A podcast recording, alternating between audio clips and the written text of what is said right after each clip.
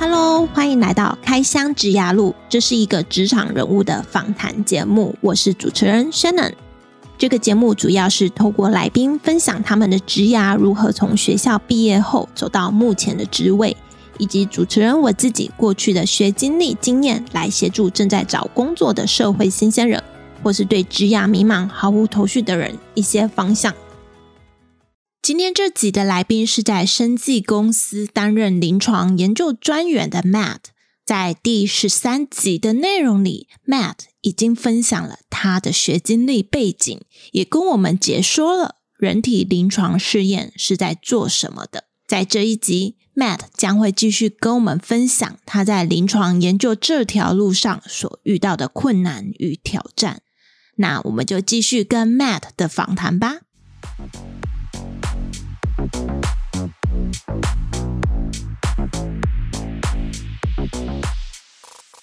你在找工作的时候，尤其是新鲜人的时候找工作，那你刚刚前面有提到，就是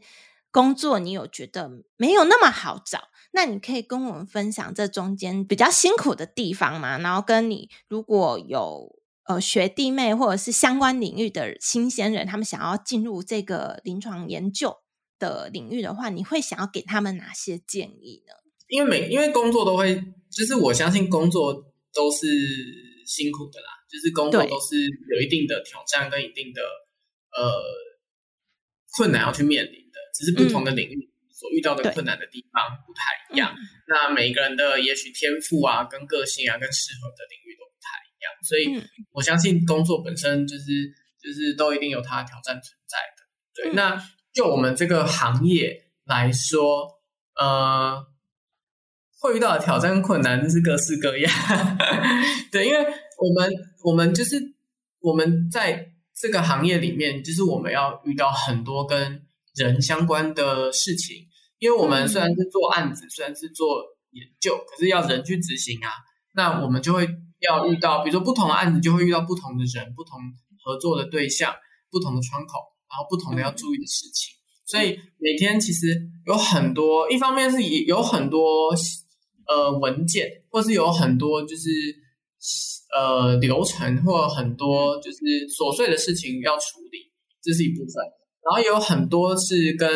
呃病人相关的，或是有时候是跟医疗比较相关的事情要处理。但毕竟我也不是这个专业，所以我有很多东西也要慢慢摸索。所以不管是查资料或请教别人等等，嗯嗯，然后有很多东西是在，因为现在呃，就是越很多医化嘛，那很多试验上面有很多使用不同的系统，然后有时候系统就出问题，要协助帮忙解决。所以 这种对，就是这种这种这种呃解决问题的能力，也是就是或者是在有限的时间内找到解决问题的方法，就是也是压力的。来源之一。那另外，因为每个我们一个人不会只有一个案子，那每个案子它的在不同的阶段，它有不同的压力跟不同的要求，跟不同的就是那个 timeline 啊，就是这都是压力的来源。那另外还有就是沟通协调的部分，因为我们每个对到的合作的对象，每个人的个性、每个人的习惯、每个人的工作方式也都不一样。对，那不只是外部，内部也有也有公司很多不同部门的同事，很多时候也会。需要合作啊，沟通什么的，对，所以在跟人相关的接触上面呢，这也是就是会有挑战的地方。我懂，跟人相关的都不是那么容易。对对对，不不容易，因为人就是会变化，今天这样，明天不一定是这样。对，对对对对，那那另外还有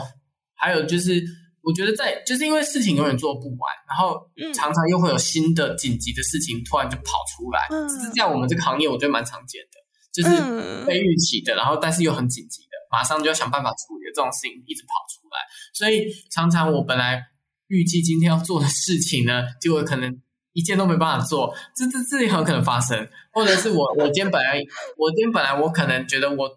就是有三件事情想要完成，结果我到最后只能完成一件，这是很正常的事情。嗯对，所以怎么样在这个过程里面去调试自己的心态，跟随时去做好，就是就是管理好，说，哎，现在这么多事情，那我应该先做什么？在有限的时间内，我要先做什么？什么事情可以缓一下，或者什么事情突然很紧急，我现在必须马上解决。就是这个顺序的排序，然后在有限的时间内完成，这也是很挑战的地方。那还有就是，毕竟我们人嘛，没有办法满足所有其他人的期待。那怎么样在跟自己对话的时候，适时的，就是就是在遇到挫折或就是挑战的时候，怎么样呃继续往前？这这也是我觉得这也是一个挑战。其实你在工作的过程中，有一半以上的时间是在做跟生物、生科无关的事情，诶，对，也就是在做一些琐碎又繁杂的文书处理与沟通协调事情，而这些事蛮花时间的，那又牵扯到人，又更不好解决，需要花更多时间在这上面。嗯。因为我过去工作就是在做这样的事情啊，跑流程啊等等，所以我很清楚你事情有多多。对，就是我们的确是在生物研究相关的这个大的呃系统底下没错，嗯、可是因为工作的性质，嗯，就是不同的专案，它会遇到的挑战都不一样。真的跟我们一般，因为我们真的一般听到研究，会觉得说，哦，我买手于可能 paper 里面，对，或我买手于在还没有跟你聊之前，我不知道你们也要做这些繁杂的事情呢。我以为你们的工作就是专注在临床研究上面，没想到你们事情真的比我想象中还要多更多。哦，如果我是专注在，那就是有的确也有相关的工作是真的专注研究，那可能就是研究员，对，就是真的在。比如说，呃，生技公司里面的实验室，嗯，或者是科研单位里面的实验室工作，嗯，对，那种研究员就真的是专注于就是做，就是他工作做实验，搞，对对对对对，就在实验的事情上面的。嗯，那你有想要转到那种专注在研究实验上的职位吗？就是不用做那些 paperwork，就是专注在实验本身上面的这种工作。诶，应该说，其实我们在念书的过程里面，我们在就是不管是大学或是后来研究所所受的教育跟训练呢，呃，比较偏向那个。嗯，其实本来是比较偏向那个的。而且事实上，我现在做的领域虽然也是就大大很大很大的框架来说，在药品啊、生物科技研发的这个对底下，可是其实其实跟以前念书真的差蛮多。对，就是以前念书的时候，其实完全没有机会接触到现在。工作相关的东西，这样子。嗯，那所以我，我我其实如果完全按照本来念书的那个模式，就那个那个那条路这样走的话，嗯，就是的确就是会去做比较跟实验室相关的工作。可是我自己是觉得，就是到了硕士班的时候吧，嗯，就慢慢慢慢觉得说，哎，我好像没有那么喜欢一直做。哦，对对，就是我可能可以做，但它就不会是我。觉得会一直想做下去的行业或领域这样子，对，所以也是因为后来就是在大学跟硕班慢慢慢慢就是接触到比较多资讯，然后可能不管参加一些讲座啊，或者听一些分享啊等等，才慢慢接触到说哦，原来世界上有这个领域，然后哦，原来这个领域可能大概是在干嘛干嘛干嘛，然后看了很多前辈的分享之后，觉得说，哎，我好像还算有点兴趣，想要试试看这样子。所以才算走向临床研究的这个领域。对对对对对对，不然本来是不太有机会接触到这个。嗯，不过这样听起来，如果你是在研究室里面当那种只要专注在研究上的研究员，你的生活所涉及的领域就会比较小一点。就是你只会跟你研究室的同仁，或是跟嗯负责研究领域会讨论到的人事物。有接触，没办法像现在这个职务，可以跟外界，像是医院的同仁、临床护理师，甚至在跑一些流程的时候的相关人员有接触。哦，对啊，就是不太一样。虽然你现在的工作内容比较繁杂，但相对所涉及到的视野也会比较广。我觉得对你来说也是不错的发展。对，就是。呃，对，因为性质就不一样，就是在实验室工作，的确就是会比较单纯，对，相对啦，就单纯一点。然后，而且很多又是在可能科研单位、学校啊，或者是嗯研究室啊等等这种，那接触到的人事物又会不太一样。对，那因为在公司、在业界，也许我们又要面对可能呃，不只是医院端，也要同时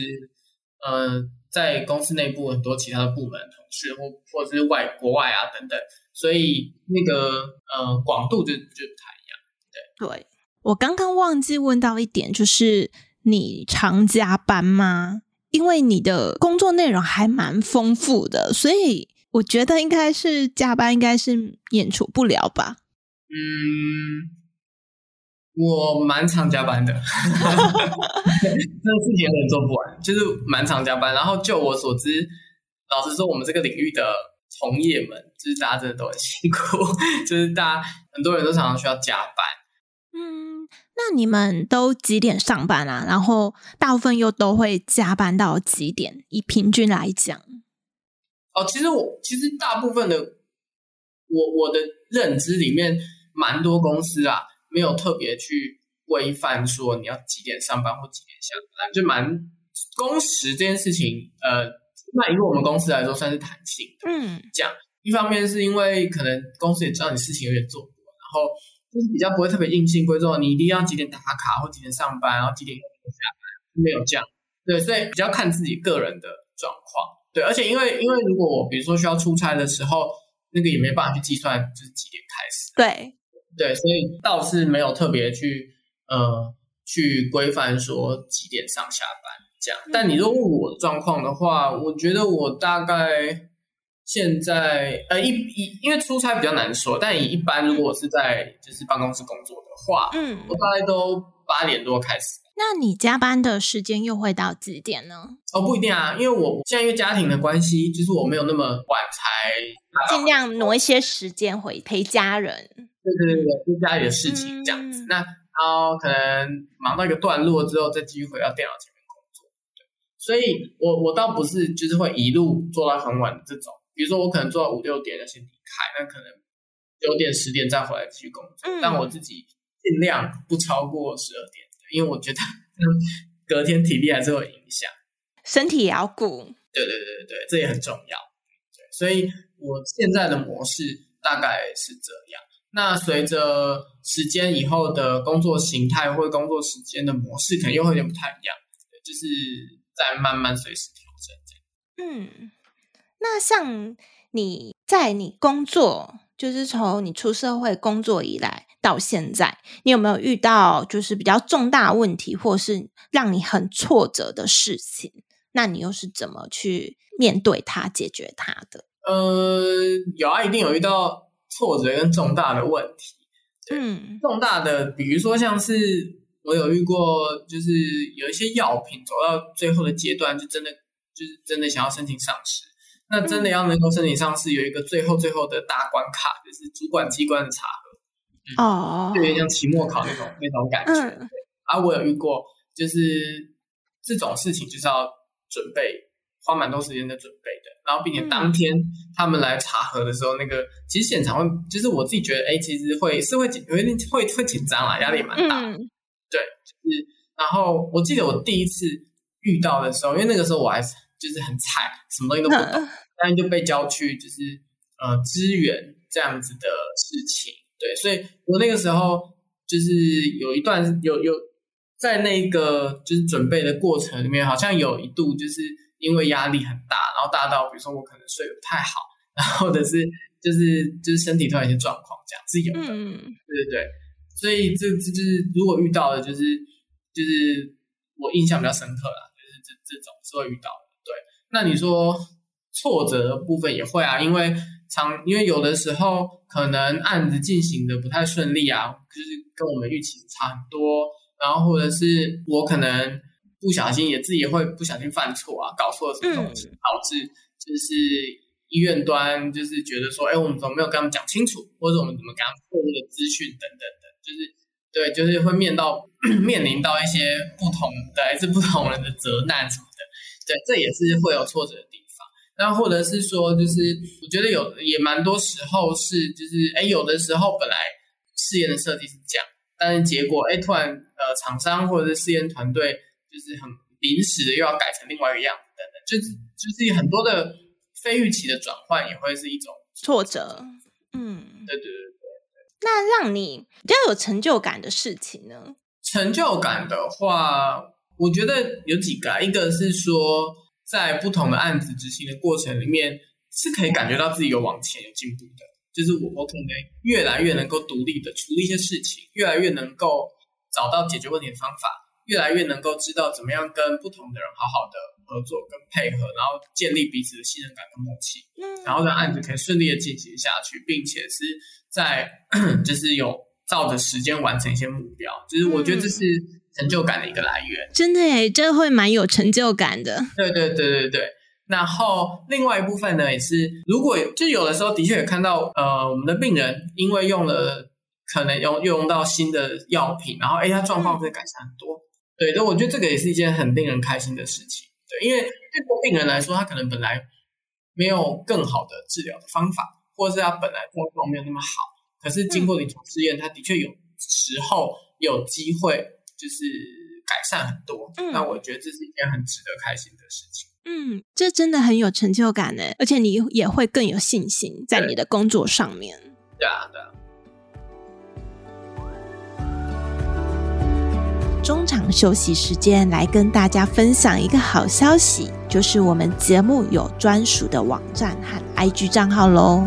网站的网址是 curatingworklife.com，IG 账号是 curating 点 worklife，curating。C U R A T I N G Word Life W O R K L I F E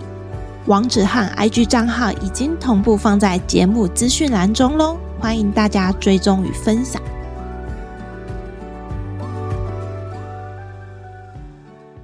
刚刚听你讲成就感，就我觉得你针对个人成长的部分，你会蛮有。就是连听你的声音，我都觉得哇，你真的是你有成长，你有进步的时候，你会有成就感。那想问你啊，那你除了你现在的工作以外，然后还有你的家庭以外，你有没有在花时间再去进修你的相关的技能？我现在比较没有办法花很多额外的时间再去 进修，一方面是因为我觉得工时已经蛮长的，那。另外一方面也是因为，就是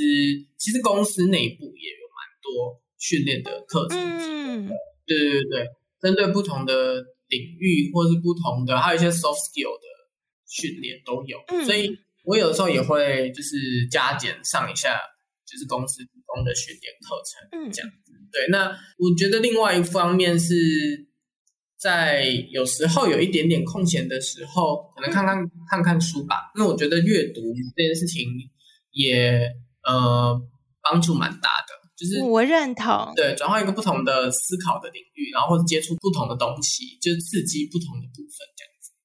嗯，有一句话说“书中自有黄金屋”，我觉得这句话自有它的道理。以前的我不是那么喜欢看书，偶尔是会看一下啦。但这两三年来，我读了好多书，不管作者的名气大或小，我都会去，我都会认真的去读那本书，而且还会去思考说这本书可以带给我些什么东西。看书啊，阅读啊，让我觉得我。自己成长很多，看到看待事情的面相也不太一样。那整体来说，我变得很喜欢看书，而且也觉得看书是一个很舒压放松的方式。那同时，它也是开启不同思维的一个方法。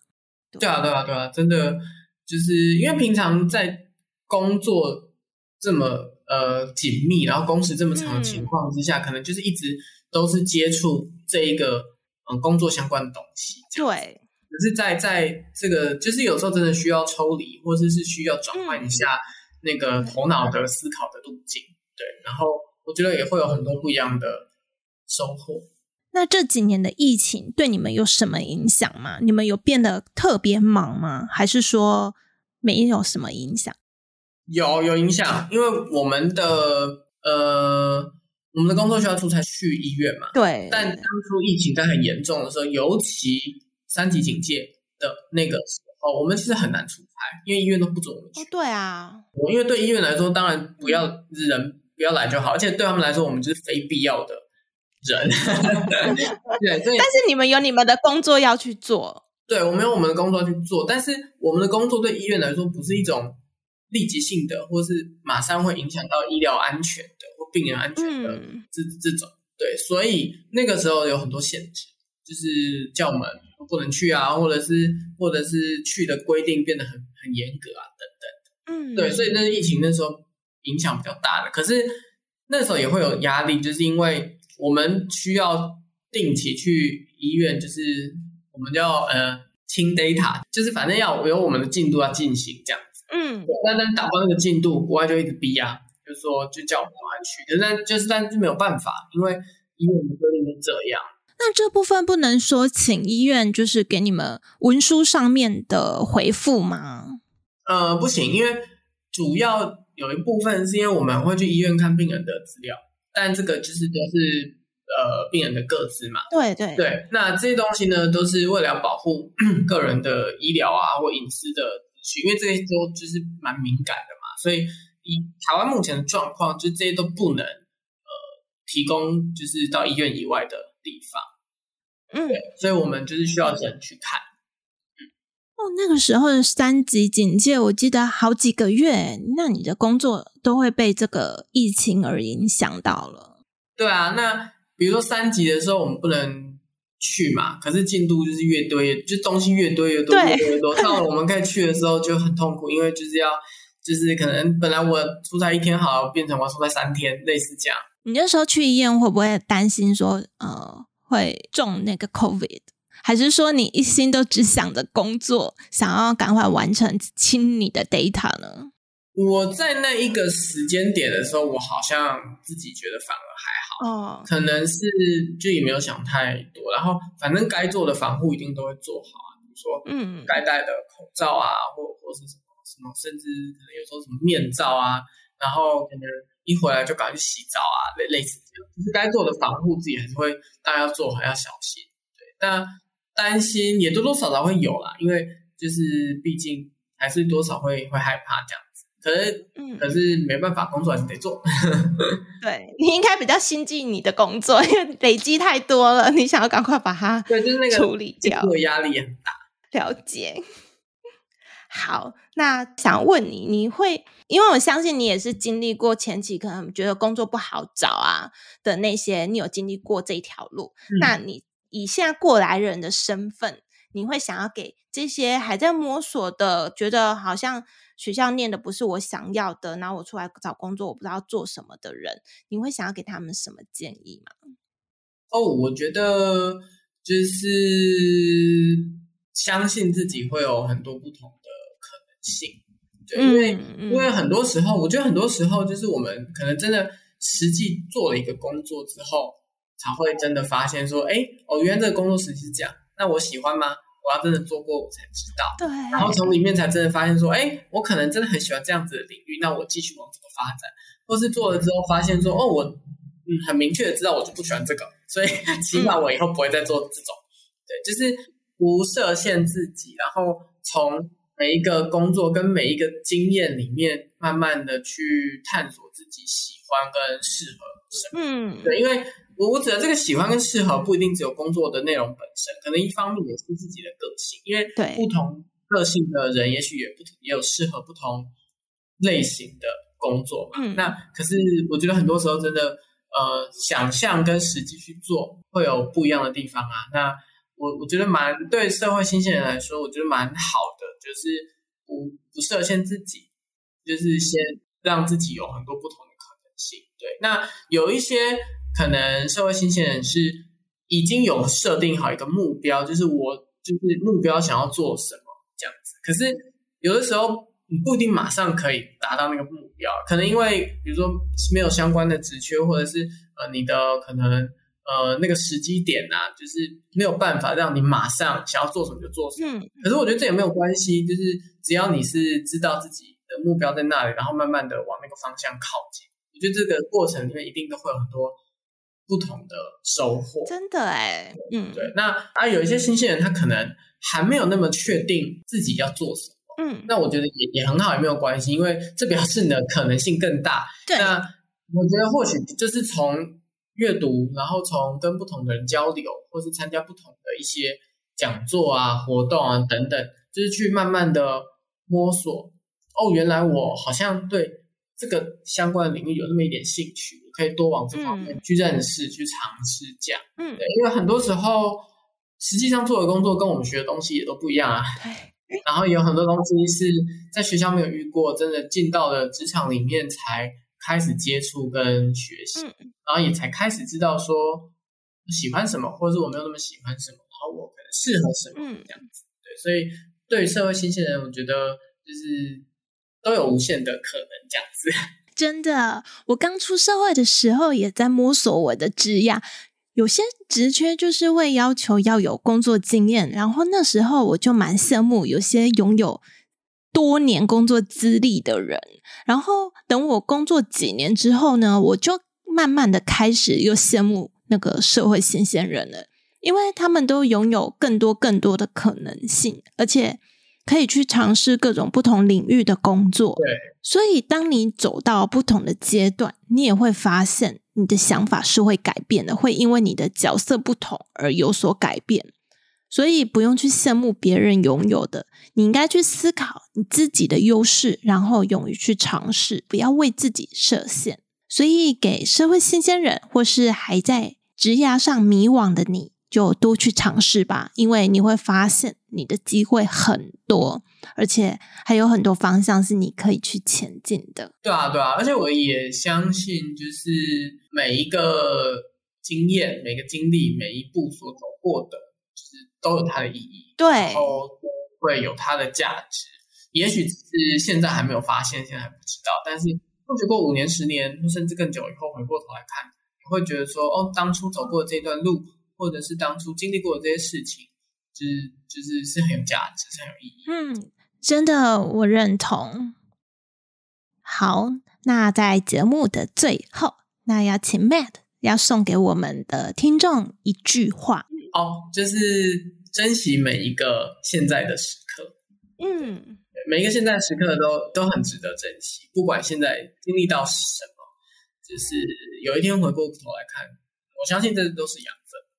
对，珍惜现在的每一刻，不管是在什么方面，我们都要好好珍惜。就算你现在是在职涯路上，你所做的事情也都是在累积，都是你的养分，所以务必好好的珍惜它。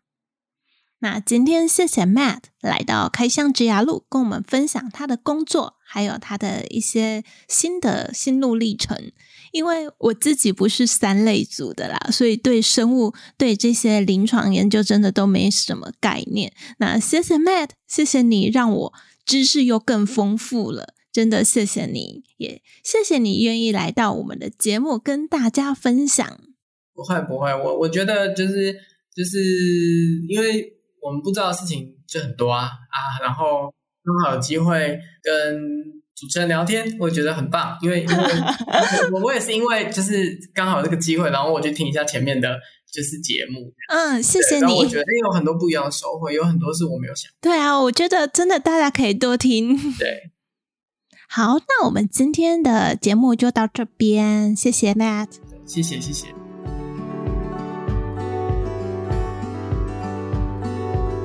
在这边快速整理一下本集的重点。第一，Matt 分享担任临床研究专员的事情很多，不是只有做研究而已，还需要处理一些文件与流程的琐碎事情。因此，他认为拥有解决问题的能力和在有限的时间内完成工作，是进入这行业要有的技能。第二，事情能在时间内完成，以及病人尝试了他们所实验的药品而让病情有所改善，都是 Matt 从工作上得到成就感的来源之一。第三，Matt 认为看书是他闲暇之余会做的事，透过阅读可以转换思路，刺激思考，也能从阅读中接触到不同的领域，得到不同的收获。第四，Matt 的工作是必须到医院出差，在过去几年的疫情期间，对他工作影响很大。医院为了保护病人的个资，也无法代为协助或传送资料给他，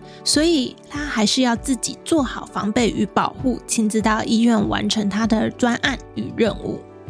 第五，Matt 认为不要去设限自己。可以透过阅读、参加讲座，去认识不同的人，去尝试不一样的工作，从每一个工作和经验中去探索自己喜欢的和适合的职涯路。第六，Matt 分享每一个经验和经历都有它的意义和价值，当初走过的这段路都是成长的养分，所以要大家珍惜每一个现在的时刻。最后，谢谢你听到节目的尾声，真的真的很感谢你愿意花时间听到这里。希望我的节目对你的职涯路有所帮助。